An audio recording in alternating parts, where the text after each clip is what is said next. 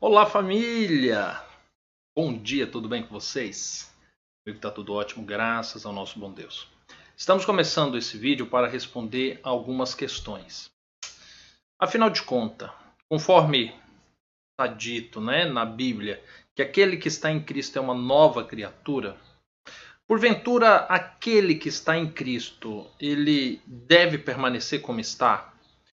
Aquele que agora está em Cristo, tudo lhe é lícito?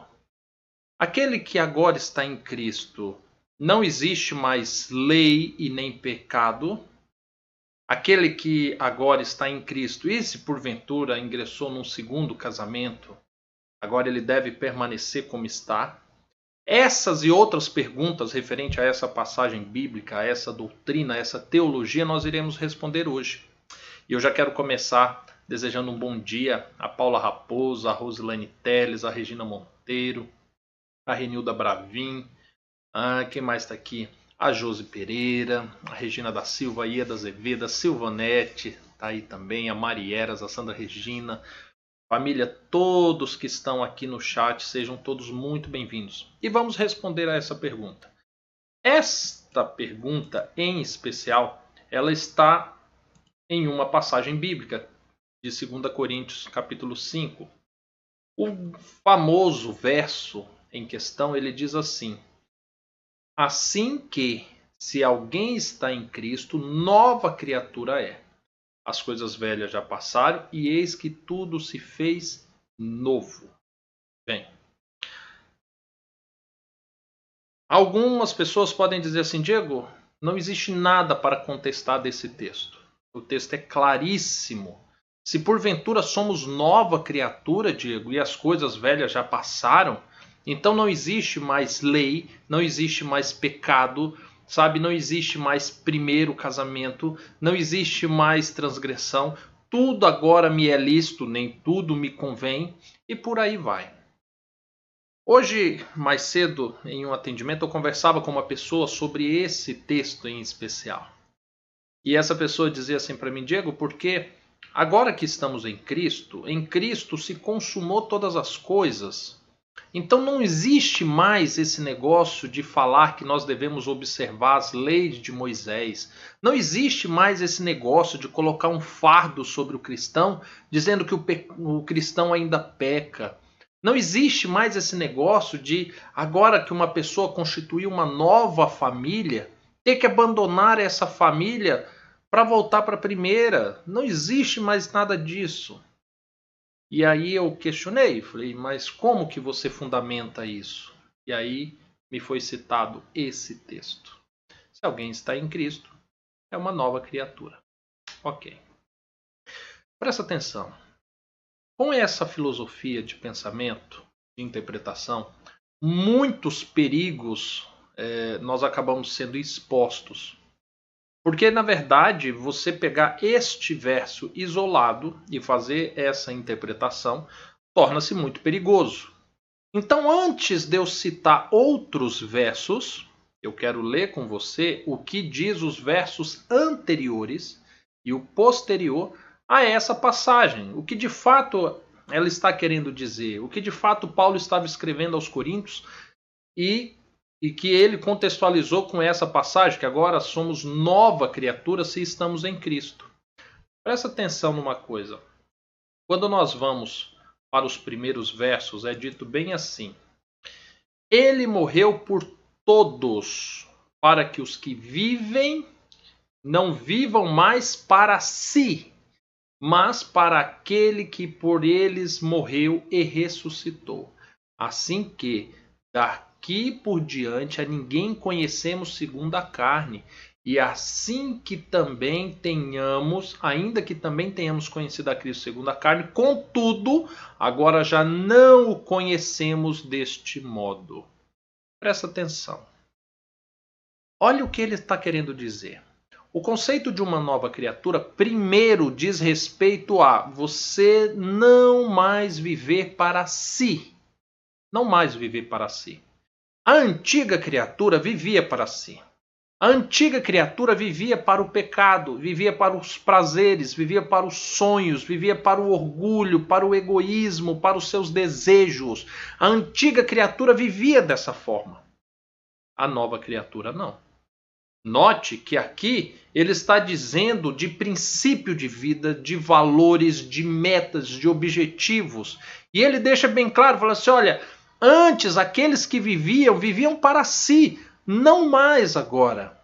Eis que quando Cristo chega, os meus interesses são postos em terceiro, quarto, quinto plano. Já não é mais a principal razão. Deste modo, eu preciso submeter a minha vida àqueles princípios e preceitos que o meu Salvador me ensinou. Esse já é o primeiro conceito que ele traz dessa criatura a antiga criatura vivia para os seus próprios desejos. A nova criatura não. E ele continua dizendo que, por mais que tenhamos conhecido Cristo na carne, o que, que seria na carne? No pecado. Conhecemos Cristo no pecado. Entretanto, já não mais permanecemos na carne. Eis que agora devemos nos tornar criaturas espirituais. Somos uma nova criatura. Agora nós vivemos segundo o Espírito. Agora o meu corpo ele deve se tornar templo do Espírito Santo. Agora a minha vida ela vai ser pautada nos preceitos do Senhor. Eu vou viver assim como o justo vive pela fé, eu viverei pelo o assim diz o Senhor. Eu não viverei mais pelas filosofias do mundo. Eu não viverei mais segundo as culturas de onde eu habito. Não, mas eu viverei em conformidade com um reino vindouro e que já é chegado, o qual agora eu vou me tornar embaixador desse reino. Ou seja, agora de fato eu era uma criatura da carne, agora me tornei uma criatura do espírito. Os meus objetivos, os meus princípios, as minhas metas, tudo tudo, tudo, tudo mudou. E agora eu sou de fato uma nova criatura, porque estou em Cristo. Só que ele continua dizendo, e olha só o que, que ele fala mais. E tudo isto provém de Deus, que nos reconciliou consigo mesmo por Jesus Cristo. E nos deu um ministério de quê? De reconciliação.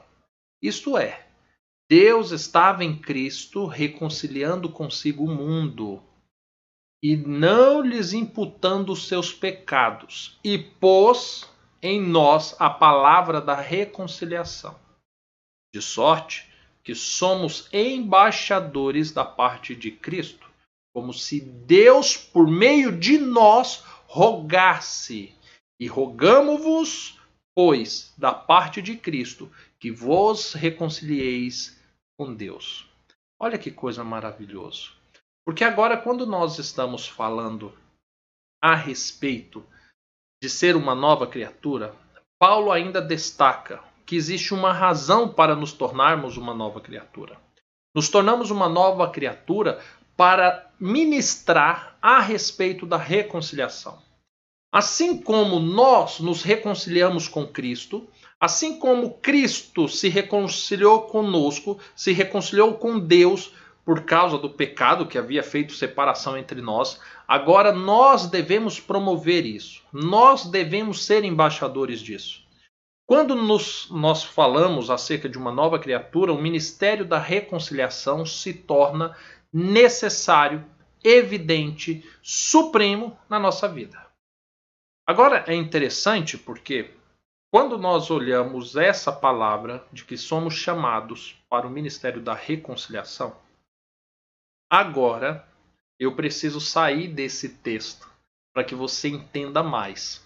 Talvez não seria necessário, porque aos meus olhos essas passagens são mais do que suficiente para que a gente entenda que uma nova criatura não necessariamente significa eu viver como eu vivia antes não significa eu andar como eu andava antes, mas significa agora eu viver uma nova vida em Deus.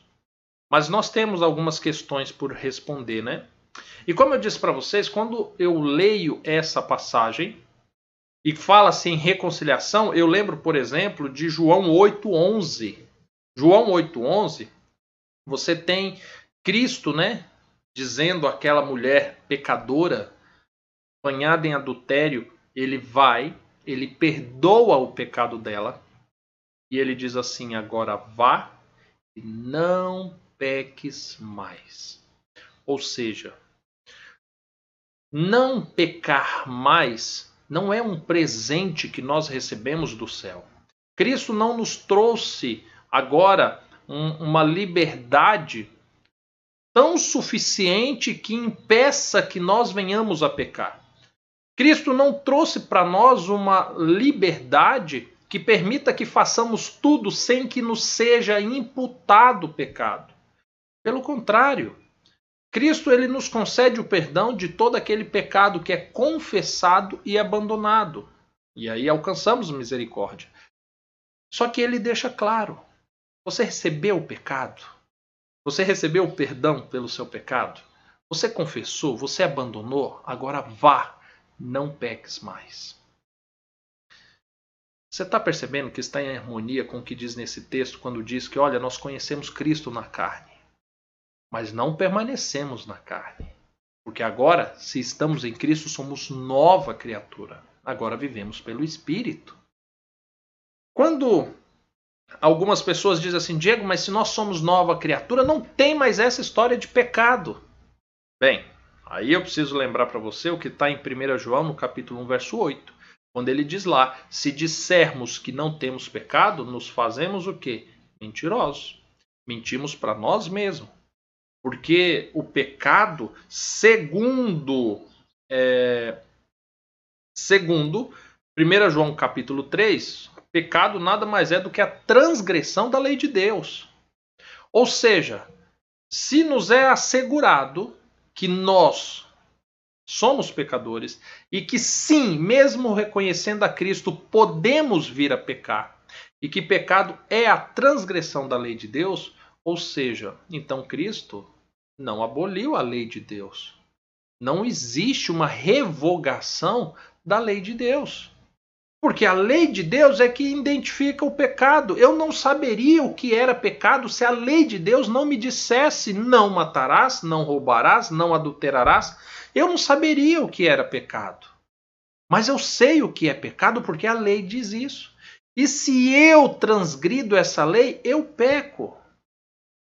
Está percebendo? Ou seja, se tornar uma nova criatura não me isenta de eu cair em pecado. Não me isenta.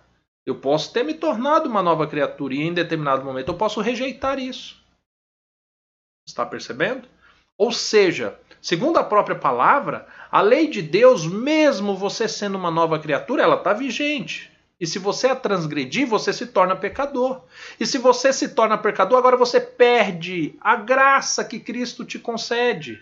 Porque a graça, ela justamente ela vai atuar para aqueles que agora querem uma nova vida. E a graça está ali. Sabe por que a graça está ali? Porque segundo Romanos capítulo 6, 23, o salário do pecado é a morte, mas o dom gratuito de Deus é a vida eterna. Ou seja, se você vier a pecar, tu morrerás. Porque esse é o salário do pecado. Mas se você reconhece o teu pecado, se você confessa e você abandona, então você alcança misericórdia. Então você alcança o dom gratuito de Deus. Essa história de que, olha, agora que você é uma nova criatura, agora que você batizou, agora que você está dando o seu dízimo na igreja, olha, tudo lhe é lícito. Ei, pera lá, não é bem assim. Você é uma nova criatura.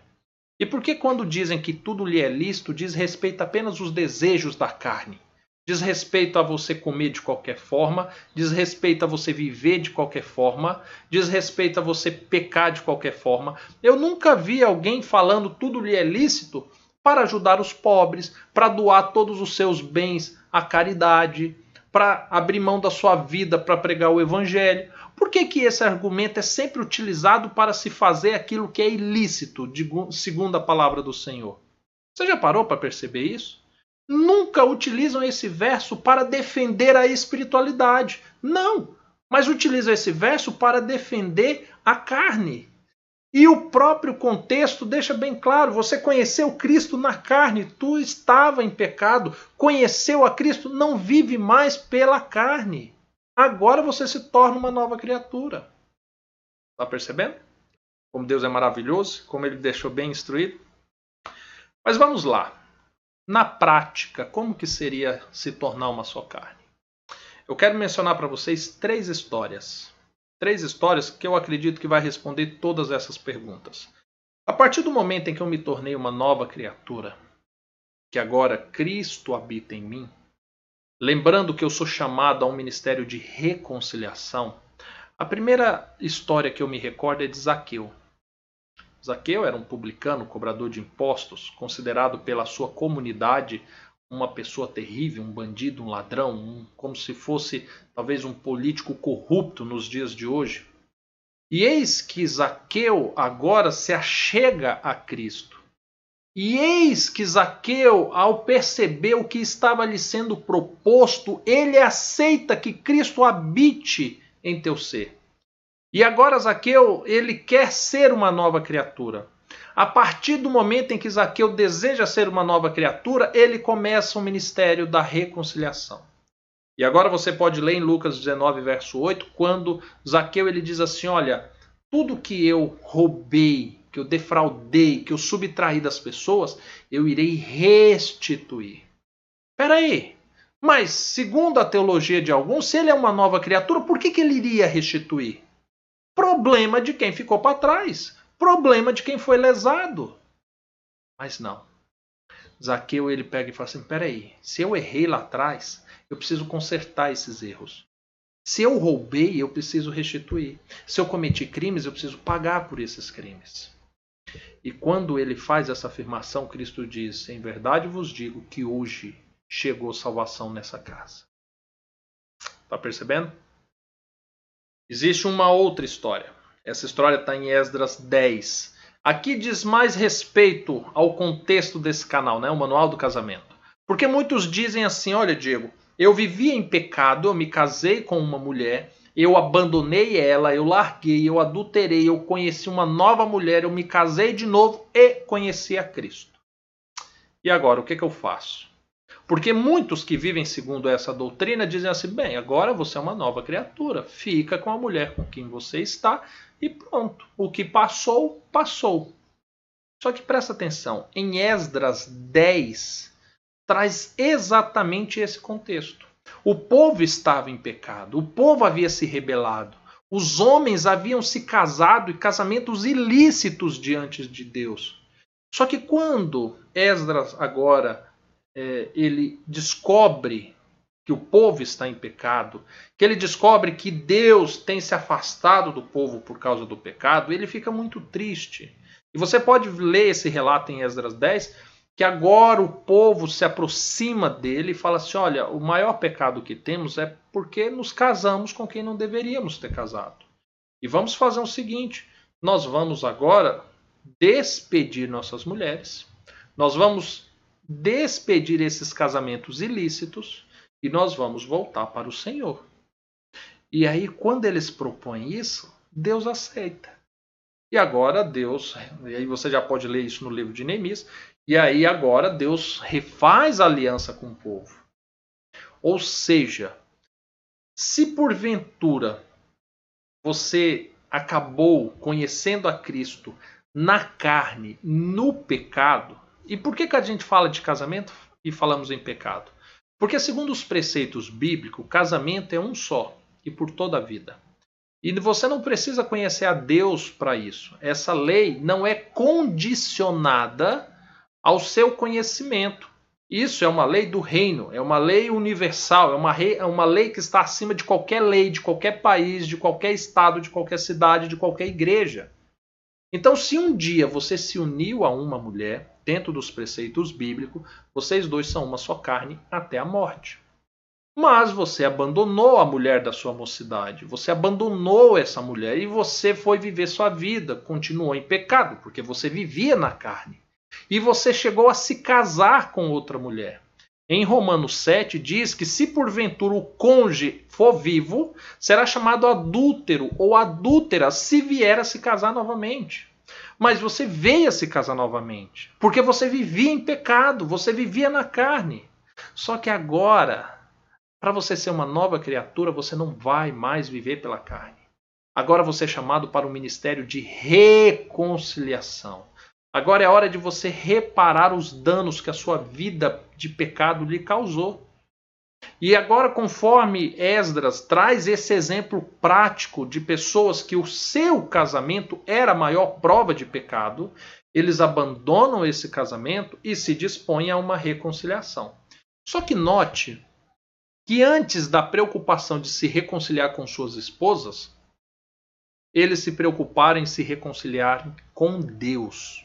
Existem muitas pessoas que falam assim: Diego, eu não vou largar minha esposa, minha segunda esposa, minha terceira esposa, a esposa com quem eu conheci a Cristo, porque a minha primeira mulher não me aceita de volta. Ela jamais vai me aceitar. Ela já até casou de novo. Presta atenção. O motivo da reconciliação é justamente a reconciliação com Deus. Nossa principal preocupação deve ser Deus. E não se a outra pessoa é, vai né, aceitar, não vai aceitar, se ela vai reconciliar, não vai reconciliar, o que as pessoas vão achar, não vão achar. Não, é com Deus. E se Deus diz que por meio do pecado não é possível haver a reconciliação, então nós devemos se posicionar dessa forma. Agora, uma coisa interessante. Nós temos uma terceira história que traz essa teologia que hoje se prega. E agora que você que está em Cristo é uma nova criatura, então você não precisa mudar mais, você não precisa abandonar mais nada, você não precisa é, mudar sua vida, você não precisa viver em espírito, basta você continuar como está. Sabe onde está essa história? Em Mateus 19. Em Mateus 19 aparece um jovem, mas a Bíblia destaca, além dele ser jovem, ou seja, rico de dias, ele ainda era rico de patrimônio. E agora este jovem, ele se achega ao Senhor e ele diz assim: "Olha, o que eu faço para herdar a vida eterna?" E aí Jesus diz: "Olha, acaso você tem observado os mandamentos?" Sim, porque os mandamentos é a lei do Senhor. E para você entrar no reino dos céus, você precisa observá-los. Caso ao contrário, tu será pecador. Lembra? E pecado é a transgressão da lei de Deus. E aí Jesus pergunta: acaso você tem observado os mandamentos? E ele, sim, todos, desde a minha pequenice, eu tenho observado todos os mandamentos. Jesus falou: ótimo, perfeito, uma coisa só lhe falta. Então agora você vende todos os seus bens, dá aos pobres e me segue, e terás um tesouro no céu. Presta atenção. Este homem ele queria viver segundo a teologia de uma nova criatura e continuar da mesma forma. Ele observou os mandamentos, ele se julgava ser santo, ele se julgava ser perfeito, ele foi até o Salvador, ele observava todos os mandamentos. Mas agora, quando Cristo diz que ele precisava se esvaziar para que o Espírito de Deus habitasse nele, que agora ele deveria viver não mais para si, mas para outros, que ele deveria pegar tudo que ele tem e agora conceder a benefício dos outros. Por quê? Porque tudo aquilo que nós temos é algo que Deus nos concedeu. É um presente, somos mordomos dele. E agora, diante dessa circunstância, Cristo rejeitou essa filosofia. Quando eu digo que Cristo rejeitou, porque Cristo deixou bem claro para ele, falou assim, olha, você precisa vender tudo e me seguir. O jovem rico, diante dessa nova proposta, ele também rejeitou. E ele rejeita, e agora que ele rejeita essa proposta, ele vai embora e triste. Nós vivemos em dias em que as igrejas, muitas delas, vivem uma corrida por membros, por fiéis. E nessa corrida por fiéis, eles têm uma porta aonde os fiéis precisam passar. Só que isso é lógico. Quanto mais estreito for a porta, menos pessoas entram por ela simultaneamente. Quanto mais larga for a porta, mais pessoas conseguem adentrar por ela. E a cada dia alargam-se ainda mais essas portas.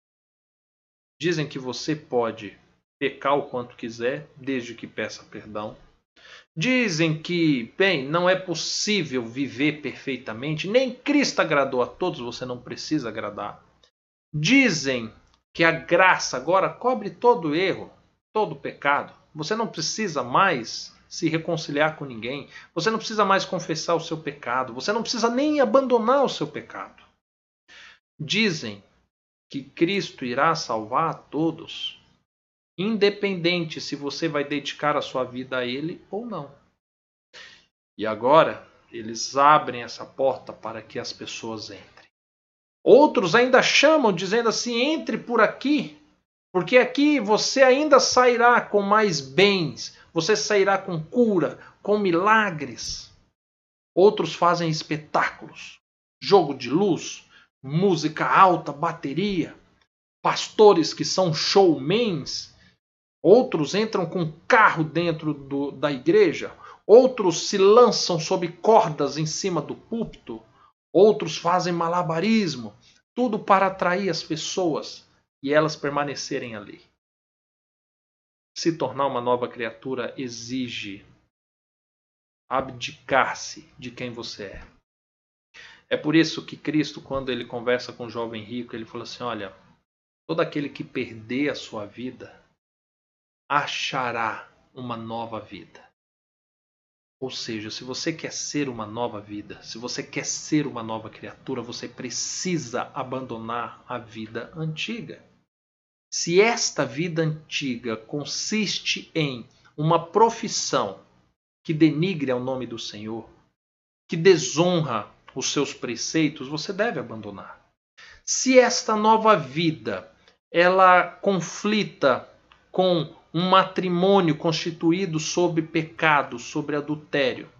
Se essa nova vida consiste em uma história de degradação, de roubos, de furtos, tudo isso precisa ser abandonado. Entenda que o que Cristo quer fazer conosco é reconciliar o mundo com Ele, por meio de nós. E nós precisamos ser esse exemplo. Nós devemos mostrar ao mundo que nós estamos nos reconciliando com quem nos ofendeu, com quem nos magoou, com quem nos feriu, com primeira esposa, sabe, com o primeiro marido, com filhos que foram abandonados por causa do adultério. Perceba o que Cristo de fato quer de nós, o que Deus quer fazer em nós e por meio de nós.